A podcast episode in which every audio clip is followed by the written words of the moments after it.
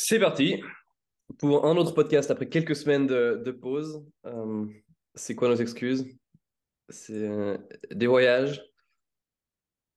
Tu peux dire la maladie, non? Vu que tu es malade.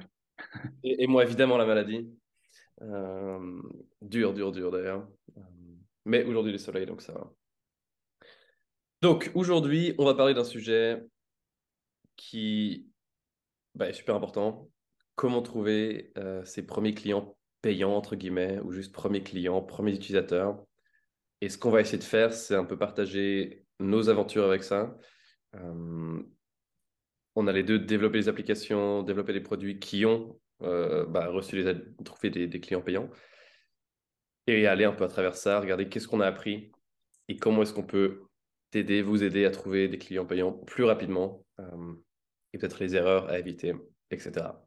Donc j'ai fait le compte et moi, il y a six produits pour lesquels j'ai réussi à trouver au moins un client payant. Euh, et toi, t'en es où? Est-ce qu'il y a d'autres choses à côté d'Oniri? Ou est-ce que c'est le, seul produit? Non, moi j'ai eu d'autres projets, mais ces autres projets n'ont euh, pas atteint le stade de monétisation. Donc euh, sur un projet où les gens pouvaient payer, les gens ont payé. Euh, les autres, on, était au stade avant, on va n'a pas encore vraiment euh, fait la stratégie de monétisation. Et ça, je pense, c'est le premier point euh, super important, c'est que les gens doivent pouvoir payer. je sais que pour le, mon premier, ma première pseudo startup, l'outil de gestion de contact, NAT, on a vraiment, pendant les premiers neuf mois, il n'y avait juste pas l'option de payer parce qu'on avait tellement honte du produit, on n'était tellement pas sûr de ce qu'on voulait construire qu'on on s'est dit on va même pas mettre l'option de payer, on va juste donner le produit gratuitement et regarder si les gens utilisent.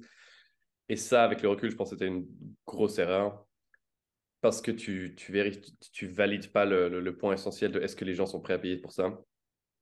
Euh, et surtout, ça fait que tu plein de gens sympas qui vont se créer un compte, qui vont dire non, mais c'est super ton application, mais ensuite ils l'utilisent pas. Et tu n'as juste pas la même dynamique que quand tu forces quelqu'un à payer. Donc, ça, ce serait le premier truc toujours avoir au moins une option quelque part euh, de payer, que ce soit un, plan premium plus tard ou alors un free trial, un essai gratuit comme ça.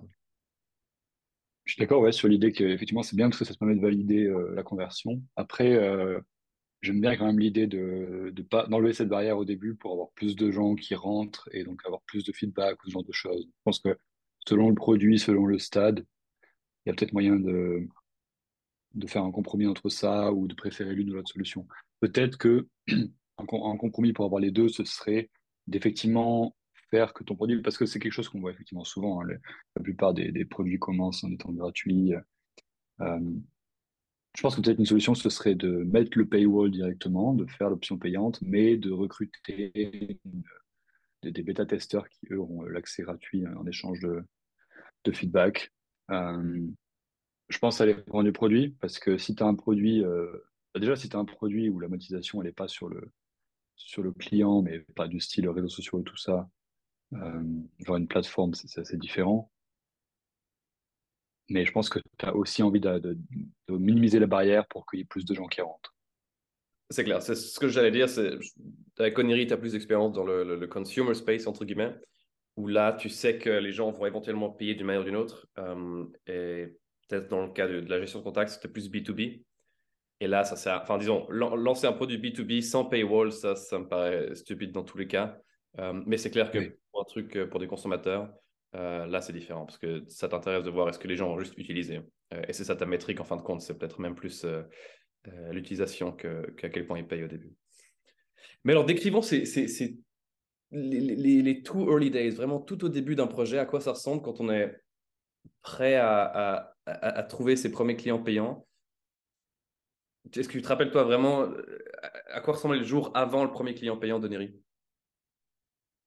Alors, nous, c'était assez marrant ce qu'on a fait avec Neri. Donc, à l'époque, ça s'est sorti sous le nom de Capture. C'est sorti en 2015.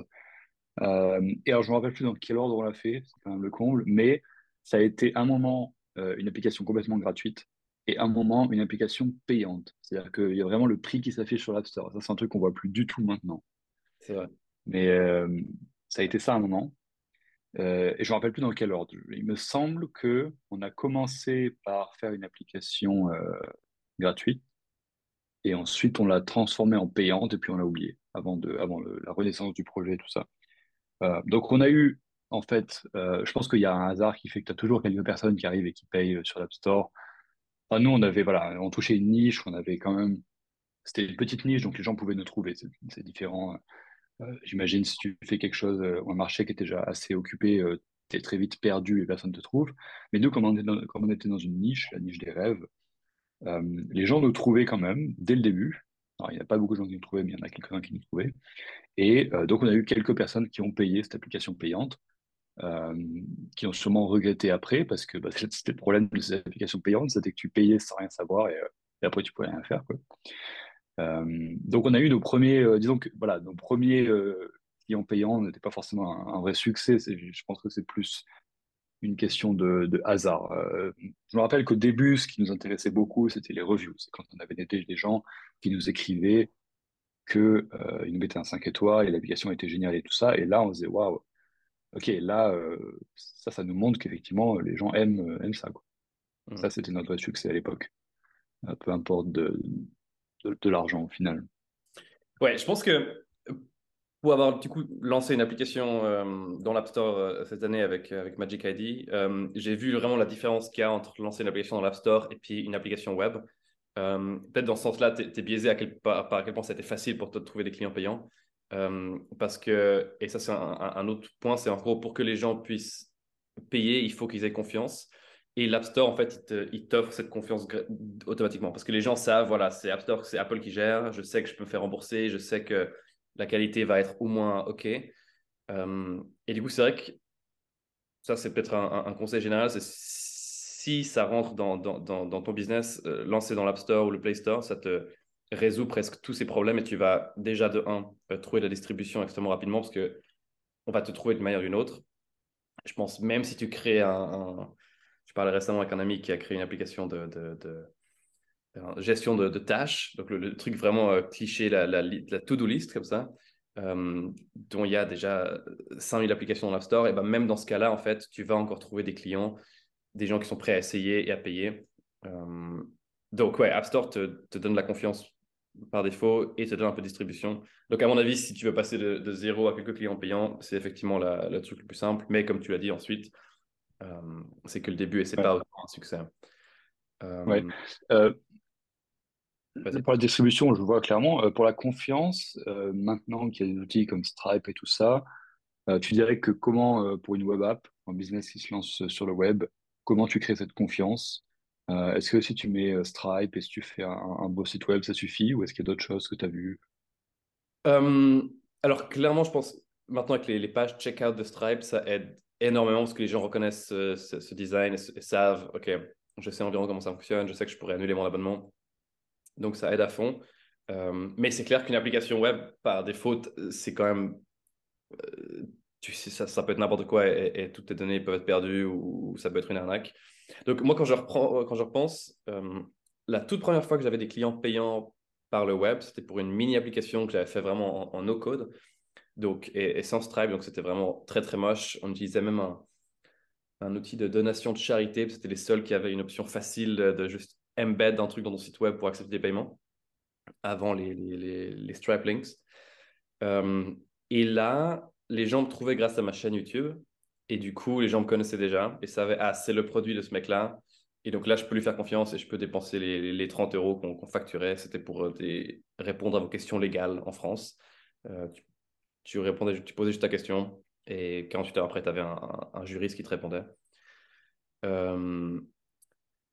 Ça, c'était le premier. Le deuxième produit où j'ai eu des gens payants, et ça contredit un peu ça, c'était cette fois, il y avait vraiment aucune confiance en soi. C'était une plateforme en Angleterre où les gens pouvaient louer les trucs, genre comme Amazon, mais pour louer à la place d'acheter. Et là, les gens nous trouvaient à travers des pubs. Euh, et donc, en soi, on avait juste fait des. Ah, quoique. Non, je crois que les pubs n'avaient pas marché justement. Et ce que j'avais fait, c'est que j'avais contacté des gens via Facebook ou des trucs comme ça qui cherchaient à louer des produits. Et donc, il y avait l'interaction avec moi. Et ensuite, je leur ai dit Ah, bah voilà, pour payer, il faut aller sur l'application là-bas. Et donc là, en fait, il y avait à nouveau la confiance. Ok, donc, il y a nouveau... donc, donc même dans ce cas-là, ouais, ils avaient parlé à un humain. Et donc, ça, ça justifie le paiement. Avec Nat, donc le premier outil un peu vraiment purement SaaS, tous les premiers clients aussi passaient par un onboarding call. et du coup. il y a toujours, il y a toujours ce côté personnel en fait. Mais bah, seulement dans les premières applications qui étaient très moches et où je pense que visuellement ça aurait pas suffi et où c'était très, très bricolé quand je, quand je vais maintenant plus tard avec. Et, enfin, disons, le contre-exemple que j'ai, c'est AutoGmail, c'est l'application que j'ai testée cet été, euh, où tu connectes ta boîte mail et on répond à tes emails automatiquement. Euh, le design est aussi moche que tu peux imaginer, c'est vraiment c'est tragique, c'est fait par Nathan et ChatGPT. Euh, mais par contre, c'est dans cette bulle d'applications de, AI. Et on utilise la page Stripe Checkout. Et on a eu quand même 10 personnes qui ont commencé l'essai gratuit, qui après 7 jours devient 50 par mois donc quand même relativement cher. Et là, j'ai rien fait du tout. C'était vraiment juste une landing page. On était sur Product Hunt, c'est comme ça que les gens nous ont trouvé. Quelques newsletters ont aussi partagé l'application. Euh, mais je pense, si tu te retrouves par hasard dans un, truc super hype où tout le monde veut essayer ton application, euh, tu peux t'en sortir même si c'est relativement moche et, que ça inspire pas la confiance euh, de base. mais sinon, effectivement, si quelqu'un fait la confiance pour toi, s'il y a une autre, une autre personne en qui les gens ont confiance, qui vend le produit, oui, la confiance, elle ne passe pas par toi, mais elle est quand même là. Et puis ensuite, vocal, maintenant, on a des, plus d'une centaine de personnes qui payent tous les mois. Et on n'a jamais eu d'appel avec ces gens-là, ils ne nous ont jamais contactés. Euh, s'il y a plein de gens qui juste se créent un compte et payent automatiquement. Et dans ce cas-là, je pense qu'on est effectivement arrivé au stade où l'application est suffisamment belle, suffisamment professionnelle en termes de design, euh, que ça inspire la confiance. on est aussi dans l'App Store, tu vois les reviews. Peut-être que ça joue aussi un rôle. Euh, mais donc, ouais, dans les... tout au début, quand tu n'as pas les reviews et tout ça, soit tu t'en sors parce que tu es dans l'App Store, soit si tu une application web, essaye définitivement d'utiliser Stripe pour que les gens reconnaissent euh, le logo. Et je pense vraiment, et c'est un, sujet dont tu pourras parler plus, que le design fait énormément de différence. Si tu as une application qui visuellement, tu es là genre, waouh, euh, ces gens-là, ils ont compris, ils, se sont pris du temps à faire un truc beau, ça leur a coûté cher, entre guillemets ça, ça fait une énorme différence. De ce que je vois en tout cas. Ouais, alors tu me touches par les sentiments. c'est, clairement quelque chose que j'ai euh, pensé. Et je pense que nous, c'est ce qui nous a. Oui, c'est ce qui nous a. Disons que c'était la principale différence au début. Ce pas une fonction, pas une feature, c'était le design. On est arrivé. Euh, alors à l'époque, il n'y avait quand même pas beaucoup. Donc on a commencé, c'était une, application de journal de rêve il n'y avait pas toutes les choses, qu'on a rajoutées. C'était vraiment un journal de rêve. C'était l'application de notes, mais avec un petit peu euh, adapté pour, pour être un journal de rêve. Et du coup, dès le début, il y avait cette question intéressante. Qu'est-ce qui, nous différencie d'une application de notes Et la réponse, c'était le design. C'était, c'est fait pour les rêves. Et donc, on va, on va, on va adapter le truc pour les rêves. Et en fait, euh, c'est aussi ce qui nous a différenciés avec la plupart des autres applis à l'époque qui étaient aussi des journaux de rêve. C'est qu'eux, ils ressemblaient à des applications de notes, la plupart du temps plus moches. Euh, et nous, on est arrivé directement dès le début, alors que pourtant personne ne savait faire de design. Hein, c'est la première fois que moi j'en faisais. Euh, donc la première version, ça me fait toujours marrer quand je la revois. Mais, mais dès le début, on avait cette volonté d'essayer de faire un truc un petit peu différent, un petit peu joli et tout ça. On avait ces dégradés de couleurs qui bougeaient. et je pense qu'au tout début, et ça a été une grande partie de notre croissance, c'est ce qui a fait qu'on est arrivé, on est directement s'est rapproché du top de cette petite niche assez rapidement parce que euh, bah, c'était agréable à utiliser, le design était là. Donc oui, je pense que dans tous les produits, euh, même si c'est particulièrement vrai pour, je pense, les apps euh, consumer et un peu moins pour le B2B, mais le design, pour moi, il est toujours super important et ça va faire que effectivement le produit apparaît sérieux, donc les gens sont plus prêts à payer. Et comme on parlait de la confiance, justement, c'était un petit peu ce que je me demandais. oui, je pense qu'effectivement, si tu fais quelque chose qui est dès le début beau et et qui apparaît professionnel, euh, bah, directement, je pense que tu as plus de gens qui, payent. Et de ce que je comprends de, ce que tu me dis, effectivement, c'est que en fait, euh, avant d'avoir ça, si, tu tu peux pas avoir ça dès le début, avant d'avoir ça, ce qui euh, comble ce vide-là, le, manque de professionnels dans le produit, c'est l'aspect personnel. C'est parce que les gens vont te voir, ou c'est parce que c'est le début, il y a une relation particulière avec les, consommateurs, et ça, c'est et je pense que c'est vrai aussi sur l'App Store, dans une certaine mesure, si jamais tu, attires des gens euh, de manière autre que juste te trouver sur l'App Store, euh, c'est la même chose. Donc, je pense dans tous les projets au début, ce qui comble le manque de professionnalité, c'est euh, la personnalité, le côté personnel du truc. Et du coup, là, on a parlé de la conversion de guillemets quand les gens ont déjà trouvé le produit, mais en tout cas, un des problèmes que j'ai eu, enfin que j'ai toujours encore aujourd'hui et que, tout le monde a au début, c'est littéralement comment trouver ces gens il y a évidemment les stores, euh, et je pense que c'est une des meilleures manières. Euh, ça a évidemment l'inconvénient que tu deviens très dépendant de ces stores quand même, euh, et que bah, tu, le vois aujourd'hui, je pense, si, Apple décide de, de te derank, eh bah, c'est plus ou moins fini. mais les, intérêts sont quand même alignés, donc il y, a peu de risque de ça. c'est quoi les autres méthodes? Je peux parler un peu de, de mon cas, qui est principalement fait des applications web, euh, peut-être le, le, elephant in the room, c'est les pubs. Et je dois dire que j'ai jamais fait une seule campagne de pub qui a fonctionné. Et j'ai, je pense, maintenant dépensé allez, 1500 euros en tout dans des pubs, euh, que ce soit via Facebook, que ce soit via Google euh, ou l'App Store. Et c'est sidérant à quel point ça marche pas. Là encore, tout récemment, il y a ce, browser qui s'appelle Brave, avec lequel tu peux faire des pubs. Et on a fait une, campagne pour vocal de, de, 500 dollars. Et ça a mené rien. Même, pas des, Tu vois même pas une pique dans les sign-ups parce que les gens peut-être visitent la landing page, mais ils sont déjà loin ou, visitent enfin, le, le drop-down est énorme. Et donc, Ouais, je pense qu'il y a aussi plein de, formations et de trucs comme ça en ligne sur comment, euh, aussi dans le dropshipping ou des trucs comme ça, sur comment utiliser les pubs pour trouver des clients. Et entre-temps, je suis absolument convaincu que ça marche pas et que les seuls gens qui utilisent des pubs euh, de manière rationnelle, c'est des gens qui ont levé beaucoup d'argent et qui le font juste par euh, user acquisition, mais que c'est jamais profitable. Ouais, je serais curieux d'avoir ton expérience avec ça. Euh, moi, j'ai fait très peu de pub au contraire. Euh, alors, la question de est-ce que c'est profitable ou pas, ça, je me rappelle qu'on avait déjà discuté de ça. Et pour moi, euh, pour moi plus tard dans le projet, il y a des moments où c'est profitable, sinon les gens ne le feraient pas. Mais au début, je pense que c'est assez différent comme question, le, fait de faire des pubs au début. Moi, je ne l'ai pas trop fait. tu as parlé d'une pub ouais, avec Brave qui te renvoie sur le site web. Je suis curieux de savoir, tu as dit que tu avais fait des pubs avec l'App Store aussi. Euh, parce que je suis curieux des pubs sur l'App Store parce qu'elles enlèvent ce côté, il y a moins d'étapes. Il n'y a, pas l'étape, tu vas sur le site web, ensuite tu appuies sur télécharger, tu arrives sur l'App Store, tu appuies sur installer.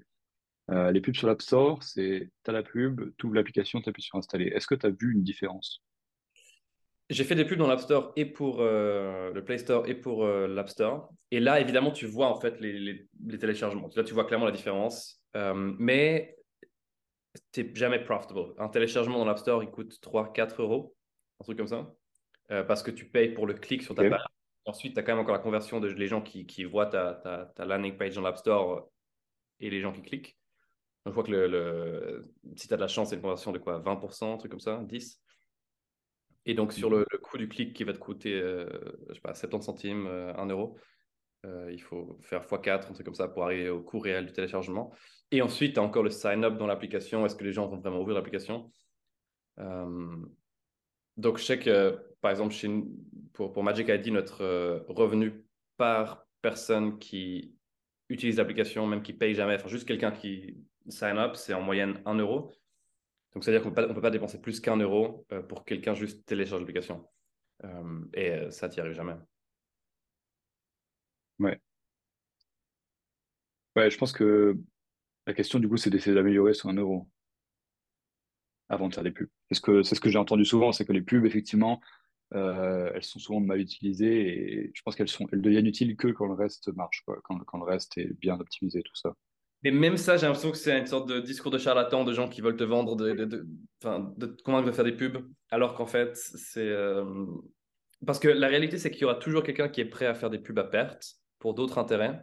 Et à partir de là, euh, le marché de l'offre et la demande des, des, placements de pubs euh, fonctionne plus. À moins que tu aies vraiment un produit qui se vend magiquement, mais. Bah, dans la pub, il y a effectivement le téléchargement direct. Ensuite, il y a la brand awareness. il y a le fait simplement de que les gens voient une première fois ton produit, qu'ils y réfléchissent, et peut-être que tu as téléchargé aussi. quand tu dis à perte, moi, c'est ça que j'entends. C'est pourquoi les maintenant Rolex, ils font ou les autres marques de montres, ils mettent des énormes pubs à l'aéroport. Il n'y a pas chaque personne qui va voir la, qui va payer, mais il y a des gens qui vont travailler ça pendant des mois, voire des années, euh, ça convertisse. Donc je pense qu'il y a aussi ça sur. Euh, Mais même ça, je serais curieux de savoir les, les gens qui font ces, ces campagnes euh, et qui essayent d'analyser les résultats, je pense qu'ils sont dans le flou aussi. Je pense qu'ils espèrent que c'est une bonne idée, mais aucune idée. Tu penses pas que si c'était vraiment négatif, enfin, ça marche pas la loi du marché du coup? Parce que les gens, Je ne pas à quantifier, je pense pas que tu arrives à quantifier concrètement. Je, je pense que tu, tu vois l'impact euh, de brand awareness, mais tu n'arrives pas du tout à savoir si ça se traduit vraiment en des, en des ventes. Typiquement, je pense qu'ils pourraient arrêter les pubs pendant une année et ils verraient aucune différence. Ou alors, ils font des pubs et en fait, les, les dépenses, enfin, les, les, les, ventes tombent. Enfin, je pense que la corrélation est, est, très, très abstraite. Et, euh... Oui, bien sûr. Donc, ouais. ouais. je pense que déjà, ce qui est sûr, c'est qu'il faut que le reste soit optimisé avant de pouvoir euh, se concentrer dans les pubs.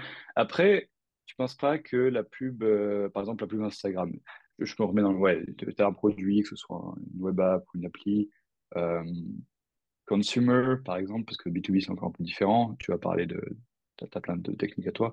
Mais euh, pour le consumer, euh, j'ai toujours pensé que faire une pub Insta comme ça et voir un peu le taux de conversion, c'était au final même pas tant une manière d'acquérir des utilisateurs, plus de faire des tests.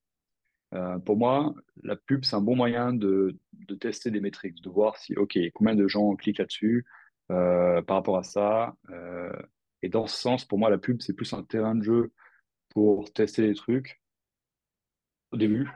Surtout. Ok, ouais, mais alors ça, c'est du coup, c'est un autre sujet. C'est plutôt pour tester euh, c'est quoi le meilleur titre, c'est quoi la meilleure description pour, description pour notre produit, qu'est-ce qui génère le plus de clics, des trucs comme ça.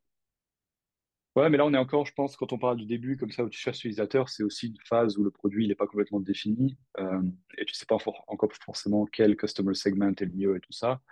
Euh, donc, sur ce point-là, je pense que c'est ça que c'est intéressant. Je sais qu'il y a des startups qui ne savent pas encore vraiment qui sont leurs customer segment. Euh, ils ont un produit qui pourrait fit un petit peu différentes euh, bulles. Comment tu fais dans ces cas-là? Bah, Je pense que les pubs, ça peut être intéressant. Tu fais des pubs qui ciblent chacune de ces bulles et tu vois qu'est-ce qui se passe.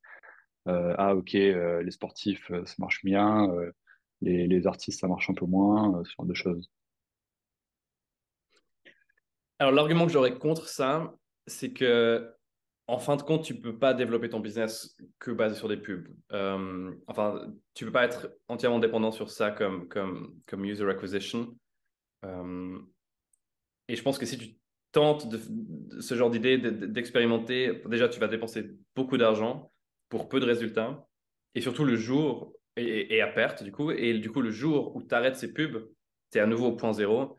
Euh, et c'est ce que tu vois avec tous ces, magasins de dropshipping euh, qui essaient de faire des pubs Facebook pour vendre leurs produits sur leur site web. Le jour où ils éteignent les pubs, il n'y a plus une seule vente. Et du coup, c'est, pas, c'est vraiment pas euh, sustainable comme, comme, comme business. Et du coup, il te faut d'autres stratégies pour trouver des clients sur le long terme qui ne sont pas dépendants des pubs. Et ton business, c'est autant le produit que tu vends, mais c'est aussi comment tu trouves tes clients. Et si c'est genre, j'ai construit un bon, produit et les gens le trouvent que à travers des pubs, je pense que tu as, raté une partie du, business qui, qui va juste jamais fonctionner. Il faut que tu puisses aussi répondre à la question comment on trouve des gens? Et la réponse ne peut pas être des pubs, ça doit être le SEO ou viral growth. growth. Mais ça serait voilà, peut-être le prochain truc à discuter, les autres manières de trouver ses premiers clients. Oui, c'est sûr, c'est sûr. Pour moi, la pub, c'est un, c'est un truc un peu artificiel qui, c'est le glaçage sur le gâteau, mais euh, oui, il faut qu'il y ait quelque chose d'autre. Ça, c'est sûr. Euh, je pense que oui, au début, voilà. Enfin, moi, comme je l'ai dit, j'utiliserais pas les pubs comme, euh, j'utiliserais peut-être comme un moyen de tester. Euh, mais euh, effectivement, au début, c'est pas, pour trouver ses premiers clients, en fait, la pub, c'est pas du tout le, le bon moyen. Et du coup, comment trouver ses premiers clients? Bah, tu as parlé du SEO. SEO, bah, le problème, c'est que ça met très longtemps. Je pense que c'est ouais. fondamental pour presque chaque business. Et puis SEO, pour ceux qui ne savent pas ce que c'est, c'est juste le, le, le, fait de se faire trouver sur Google. C'est de convaincre Google que ton site est bien et que quand les gens cherchent journal de rêve ou application de facturation suisse, c'est ton site qui sort en premier. Et il faut savoir que c'est une aventure de 2-3 ans euh, d'arriver là, de 2-3 ans de création de contenu. Euh, et que du coup, ce n'est pas la bonne solution pour trouver un client euh, demain. Mais par contre, c'est juste miraculeux pour trouver des clients en 2-3 ans. Ça veut dire qu'en 2-3 ans, tu fais juste plus rien et les gens te trouvent magiquement. Et euh, je suis arrivé à ce stade-là avec maintenant Vocal et puis l'ancienne application de gestion de contact. Et c'est juste incroyable. Les gens cherchent un certain mot-clé, tu es en premier et tu as juste gratuitement un, flux de, clients potentiels. donc je pense long terme pour chaque business, c'est presque le, le, Graal, le SEO.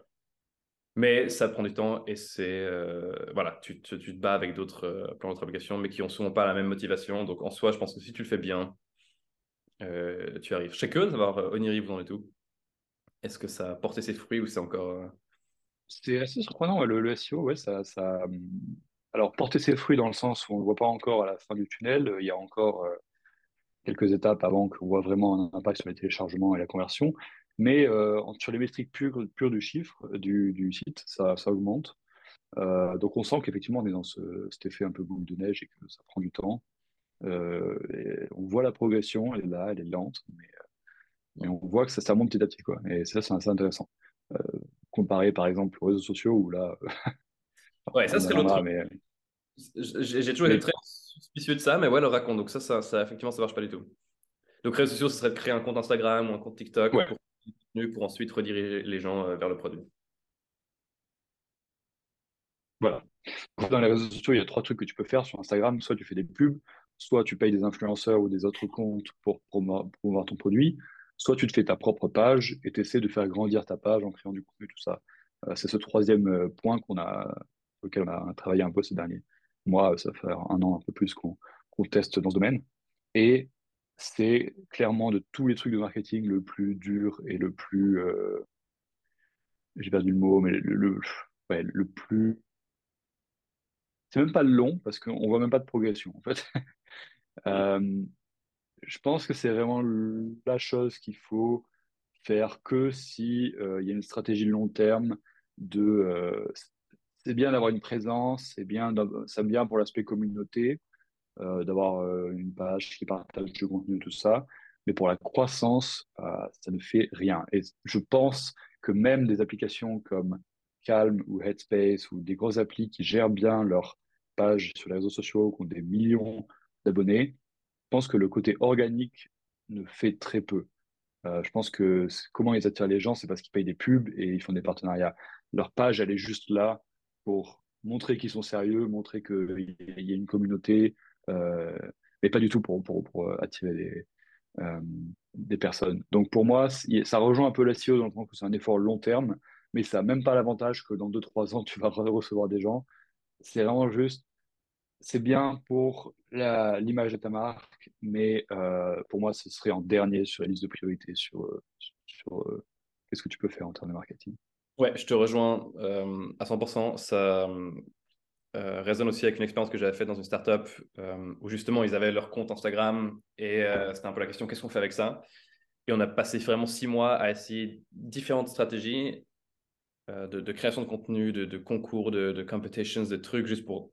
Et eux, c'était facile parce que depuis l'application, on envoyait les gens sur Instagram. Donc on est vite arrivé à, je sais pas, 200, 300 000 followers. Euh, mais même à, cette échelle-là, impossible de, juste prouver que ça sert à quelque chose.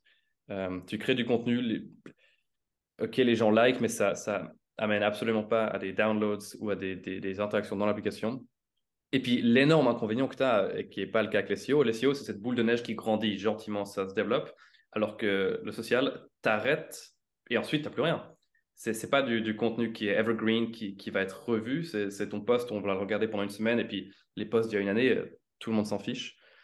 Euh, ouais, donc je te rejoins là-dessus, que je crois le, les, réseaux sociaux, c'est absolument pas une, stratégie marketing qui, qui, fonctionne ou qui est utile. Euh, et ce serait curieux de, voir des gens qui ont, qui ont vécu l'expérience inverse et d'en discuter avec eux un jour, peut-être sur le podcast, si on trouve quelqu'un d'intéressant là-dessus. Ouais, je pense qu'il n'y en a pas beaucoup. Je pense que ça passe toujours par soit des influenceurs, soit euh, il y a un autre point aussi, c'est si tu arrives, enfin le, user-generated content, donc euh, si tu arrives à transformer tes clients en... Euh, disons que la dernière étape, il y a toujours ce schéma là où tu, tu acquiers les, les, les, clients, tu les convertis, tu les fidélises, et la dernière étape, c'est que eux deviennent tes ambassadeurs en fait. Et, si tu arrives à faire en sorte que tes clients te font ta propre pub, Là, il y a un effet organique qui se crée. Et là, je pense qu'il y a des, gros trucs. C'est le fameux euh, euh, envoyer de mon iPhone ou euh, ce genre de choses. Et là, je pense qu'effectivement, les réseaux sociaux, ça, il peut, peut avoir un, truc intéressant à faire dessus. C'est ce que nous, on essaie de faire. On n'a pas encore trouvé vraiment le. Ouais, que les gens partagent leurs rêves ensuite euh, sur les réseaux sociaux comme ça. Ouais. Et ça, c'est la, la, viral growth. Mais c'est ouais, séparé de, de, de, du social. Mais ça, c'est, je pense, un, voilà, un, une stratégie marketing qui est excellente, mais qui ne marche pas non plus pour les premiers utilisateurs. Mais c'est ça, c'est d'essayer de faire en sorte que les utilisateurs réfèrent d'autres gens. Dans, dans, le B2B, ce serait avec un programme de, d'affiliate, euh, où tu peut-être payes les gens quand ils invitent quelqu'un d'autre. Euh, avec Vocal, on a ce système où bah, quand quelqu'un reçoit un message audio, bah, ils sont Oh, excellent, j'ai reçu un message audio, comment ça marche? Moi aussi, je vais envoyer des messages audio. Et du coup, naturellement, ça, ça génère des. Ça, c'est tout seul. Ouais, ça, c'est tout ça. Euh, et effectivement, si tu arrives à faire en sorte que les gens partagent leurs rêves, ça se fait tout seul aussi. Sinon. Je, je, je, sais que ouais, d'entendre tes, points qui sont un peu plus ciblés sur le B2B, mais je voulais juste, tant qu'on a parlé du SEO, euh, faire une petite parenthèse sur le ASO aussi, le App Store Optimization. Euh, qui est plus simple que le SEO parce qu'il n'y a pas de notion de créer du contenu, c'est plus de l'optimisation de page. Et ça, je conseillerais toutes les applications de vraiment se pencher là-dessus. Ça prend pas beaucoup de temps. En une journée ou deux journées, on peut se renseigner et vraiment comprendre un peu mieux comment tout ça marche et optimiser sa page euh, en termes de mots-clés, tout ça. Et ça, c'est un effet quand même hyper important. Euh, donc vraiment, quick win, ça. Euh, je conseille toutes les applications de, de se préoccuper de ça. 100% d'accord avec le, le caveat que sur le Play Store, c'est la jungle. Euh, j'ai ouais. choqué à quel point tout est clair et tu vois l'effort et la récompense dans l'App Store, mais dans le Play Store, euh, ça, ça marche pas du tout. On comprend pas comment ça marche. Et euh, donc, ouais. Le... Ouais. Mais en plus, on s'en fiche parce que tous les revenus viennent de l'App Store de toute manière, donc euh, c'est pas si grave. Enfin, heureusement que c'est dans ce sens-là et pas l'inverse. Et donc, B2B, euh... ouais, la première chose, c'est juste tous les stores. Donc, si tu arrives à lancer ton application, pourquoi pas être dans Chrome Store, si tu une application web, de créer une petite extension Chrome. Ensuite, tu as euh, Product Hunt euh, qui, en fonction de que fait ton application, peut être super. Dans le cas d'Oneri, ça n'avait pas marché du tout. Euh, dans le cas de, de Auto Gmail, par exemple, ou une application d'AI, ça a super bien marché. Euh, un autre truc qui est à nouveau plus anglophone, euh, c'est ces plateformes de lifetime deals euh, qui ont en tout cas marché extrêmement bien pour nous. Donc, c'est des, des, sites comme AppSumo ou il y en a un autre, je crois, SaaS Mantra, qui en gros, euh, tu travailles avec eux, tu leur fais une offre incroyable. Par exemple, ton application coûte 100 euros par année. si les gens achètent via cette plateforme pour 40 euros, ils reçoivent accès à la version premium à vie. Donc, une super offre. et eux, du coup, te font la distribution. Euh, et il y a toute cette audience de gens qui sont à la recherche de, produits pas chers euh, et qui sont super intéressés. Donc, plutôt que de payer des pubs pour ensuite convertir les gens à ton prix normal, tu réduis ton prix normal et ça suffit à faire venir les gens. Euh, et donc, ça, pour Vocal, euh, ça représente peut-être 1000 euros de revenus par mois. Euh, et ça a marché extrêmement bien vraiment sur le, les derniers deux ans. Et ensuite, ça se combine avec les autres trucs qu'on a discuté. Ça va faire que tu as des nouvelles reviews dans l'App Store, ça fait que des nouvelles. Euh, des, des, des, gens qui se créent un compte, qui le partagent avec d'autres gens. Donc, ça a des effets, d'autres effets secondaires. Oui, tout se combine de toute façon, tout ce qu'on dit. Euh, je pense que c'est un peu le. Bon, on pourra conclure là-dessus, mais euh, je pense qu'il ne faut pas faire qu'un seul truc, clairement. Ouais. Et peut-être encore un truc avec lequel j'ai eu beaucoup de succès, c'est euh, la création de vidéos. Donc ça rejoint un peu le SEO, mais c'est de dire euh, le SEO c'est pour euh, Google, mais YouTube c'est un autre euh, outil de recherche énorme et avec beaucoup moins de, de competition parce qu'il y a moins de gens qui écrivent, enfin qui créent des vidéos YouTube que des gens qui font des articles de blog. Et donc de créer des vidéos liées à ton produit, par exemple, c'est quoi les cinq meilleurs journaux de rêve, c'est quoi les cinq meilleures applications de facturation en Suisse.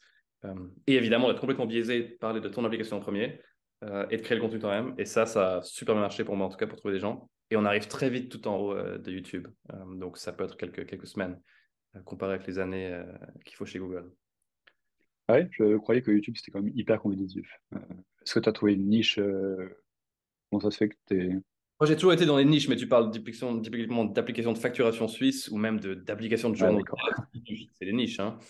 Euh, donc, tu as peut-être deux, trois personnes qui vont créer une vidéo, max. Et donc, tu es presque toujours sur la première page, même si tu n'es pas le, tout en haut. Euh, et tu as aussi l'effet de, de, que ta vidéo est plus récente que les autres, etc. Donc voilà, si on combine tout ça, est-ce qu'il y a encore un truc clé qu'on a fait dans nos aventures qui serait intéressant à partager? Il y a... Ce truc de growth hacking. C'est ces petits trucs cons que, que tu ne peux pas généraliser, qui s'appliquent que à ton entreprise en particulier, qui vont être, par exemple, euh, pour le cas de l'application de facturation, j'ai trouvé toutes les adresses des indépendants dans le canton de Vaud et je leur ai tous envoyé une lettre par la poste avec un lien pour télécharger mon application, par exemple. Euh, et ça, tu peux pas. Euh, il se trouve que par hasard, les indépendants, ils ont leur adresse en ligne, donc c'est facile à trouver, euh, mais ça s'applique pas du tout à d'autres business. Mais ça, c'est des petites tactiques comme ça qui peuvent t'aider au début à, kickstart.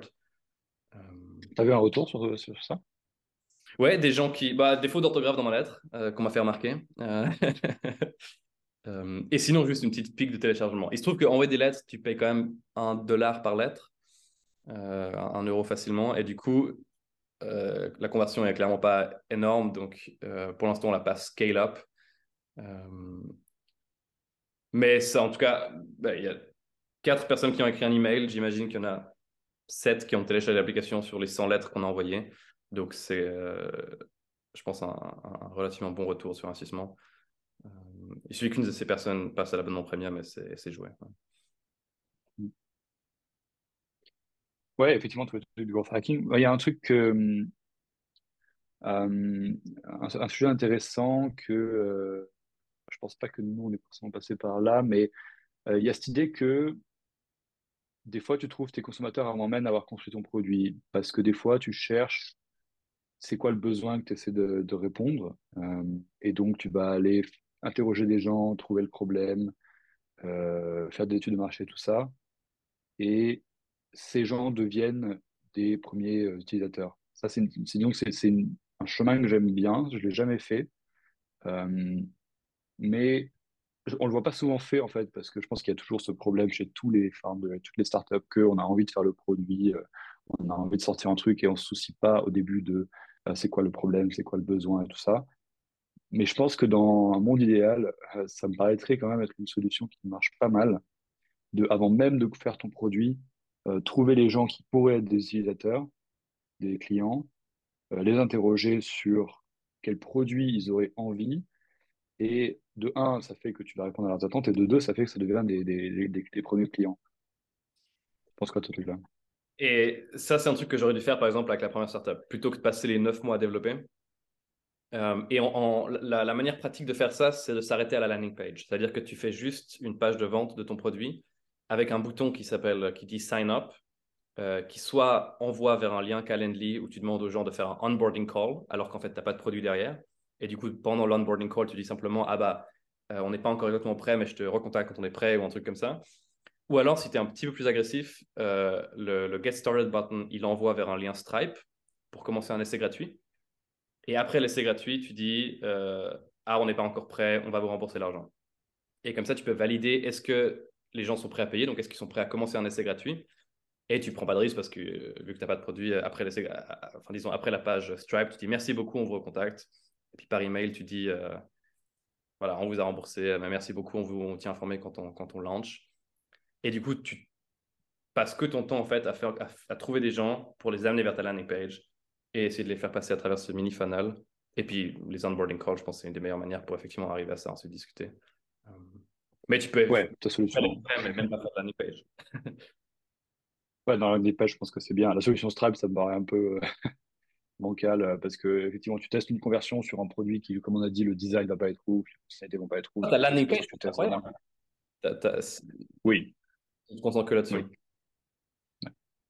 Non, mais ouais, je pense que clairement, le, c'est, ce, ce pré-travail que personne ne fait ou très peu de gens font, euh, malheureusement, est super important. Et si vous avez la chance d'être assez tôt dans le projet pour faire ça, euh, je pense que c'est c'est pas négligeable. C'est une force énorme d'arriver avec un produit et d'avoir déjà des gens qui euh, vont acheter le produit parce que le produit a été fait pour eux. En fait, tu tu t'enlèves, enfin tu réponds aussi au problème de, faire un produit qui sert à rien quoi. Euh, parce que si t'as pas fait ça et que tu, justement es dans cette phase de de trouver des, des utilisateurs, des clients, bah il y a toujours cette possibilité qu'en fait personne ne veut ton produit et ça tu le sais pas vraiment. Enfin tu tu t'en rendras peut-être compte au bout d'un an où justement toutes les techniques qu'on a dit ça marche pas et euh, tu te dis ah bah, en fait c'est difficile de trouver ses premiers utilisateurs et non en fait c'est juste que tout ne sert à rien et personne ne le veut quoi donc il y a aussi un peu les deux trucs euh,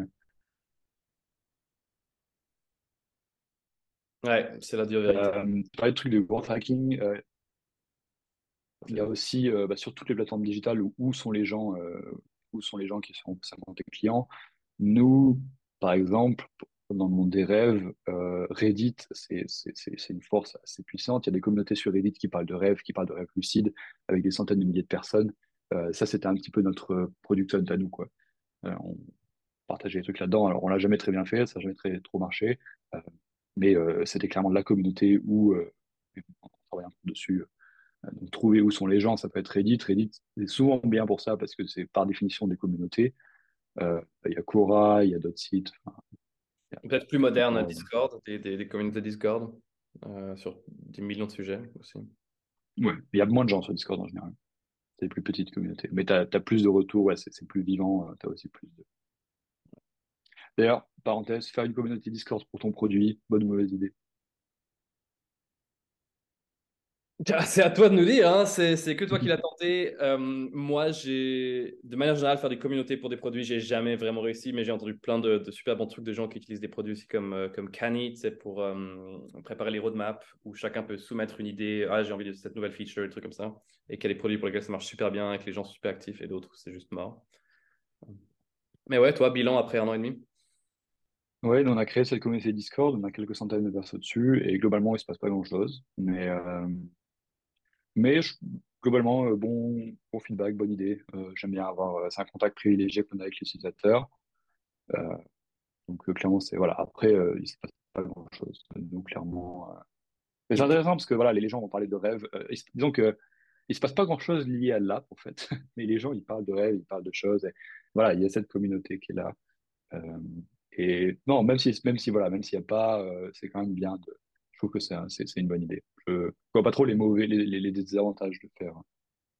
Non, je pense mais c'est aussi une question d'échelle. Euh, à ton échelle, où tu as des, des, des, des, milliers et des milliers de gens qui ont l'application, euh, tu arrives à faire en sorte que 200-300 personnes s'inscrivent sur Discord. Euh, si tu n'as que quelques centaines d'utilisateurs, tu n'arriverais jamais à cette scale. Et là, tu as le risque de, de, de, la ville fantôme qui est un peu, un peu triste et qui peut peut-être ça être un peu négatif. Ouais, Ouais, mais justement, nous, on a quelques centaines de personnes et la plupart, ils sont, c'est des fantômes, justement.